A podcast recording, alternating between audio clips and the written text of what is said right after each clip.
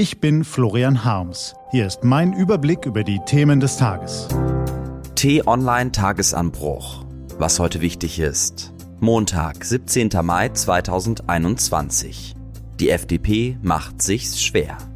Heute von Peter Schink, gelesen von Nico van Kapelle.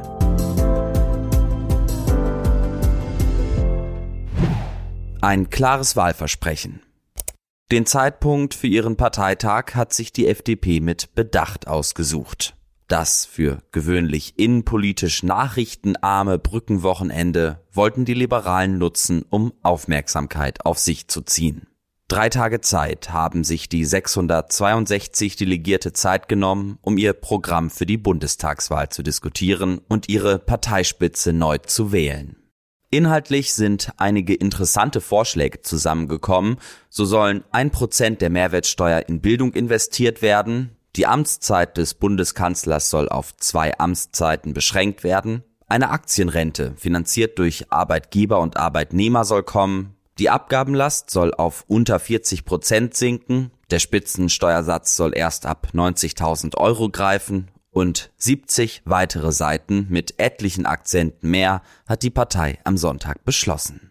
Und die Kernbotschaft des Parteitags, die FDP will nach acht Jahren Opposition zurück an die Macht.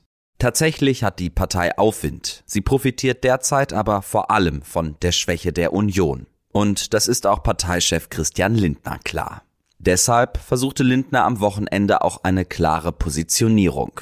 Der Weg sei nicht, immer mehr den Staat in die Verantwortung zu nehmen, sondern den Menschen zu vertrauen und ihnen auch wieder Freiheit zu geben. Und diese Freiheit ist für Lindner klar definiert.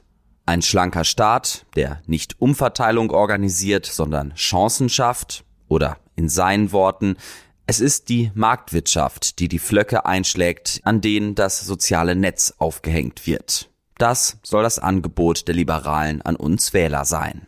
Und dann spitzt Lindner am Wochenende zwei wichtige Dinge zu. Mit der FDP werde es in einer Regierung weder eine Mehrbelastung der Bürger noch eine höhere Staatsverschuldung geben. Zwei rote Linien also. Eine klare Botschaft, eine klare Wahlkampfaussage für das klassische Wählerpotenzial der Liberalen.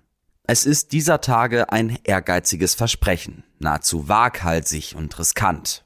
Die Kosten der Corona-Pandemie sind kaum noch abschätzbar, genauso wenig die noch bevorstehenden Steuerausfälle. Doch mit so einer Aussage lässt sich gut Wahlkampf machen. Das weiß Lindner. Sie polarisiert und sie ist eine Absage an die Pläne von SPD, Steuern und Grüne Schulden. Zuvor hatte Lindner gesagt, er werde für die FDP alle Koalitionsoptionen offen halten. Die Aussagen vom Parteitag aber klingen nach dem starken Wunsch, wieder mit der Union zu regieren. Doch weil Grüne und Union mit einiger Wahrscheinlichkeit genug Stimmen für eine Koalition bekommen, im Gegensatz zu Union und FDP, bliebe für Lindner nur der Weg über eine Ampelkoalition in die Regierung. Die aber hat er nun ausgeschlossen, wenn auch inhaltlich wohl begründet. Das macht es der FDP nach dem Wahltag unendlich schwer. Was heute wichtig ist. Die T-Online-Redaktion blickt für Sie heute unter anderem auf diese Themen. Die Kanzlerkandidatin hat eine Diskussion angezettelt. Annalena Baerbock will im Falle einer Regierungsübernahme Flugreisen teurer machen.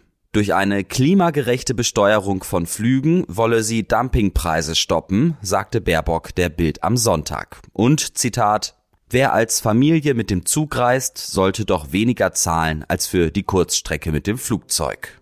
Die Franzosen sind schon einen Schritt weiter. Dort hat das Parlament Kurzstreckenflüge Anfang des Monats verboten. Voraussetzung, es muss eine Zugverbindung existieren, die die Strecke in maximal zweieinhalb Stunden schafft.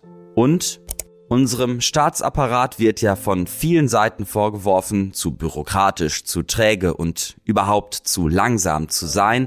Darüber haben auch wir viel geschrieben. Im Tagesspiegel hat CDU-Fraktionschef Ralf Brinkhaus am Wochenende einen bemerkenswert offenen Gastbeitrag veröffentlicht. Er zieht Lehren aus der Corona-Krise, aber auch darüber hinaus und kommt zu dem Schluss, Zitat, Genau jetzt, in der Krise, ist der Zeitpunkt, Staat und Verwaltung rundum zu erneuern. Sehr lesenswert. Das war der T-Online-Tagesanbruch vom 17. Mai 2021. Produziert vom Online-Radio und Podcast-Anbieter Detektor FM. Den Podcast gibt's auch auf Spotify.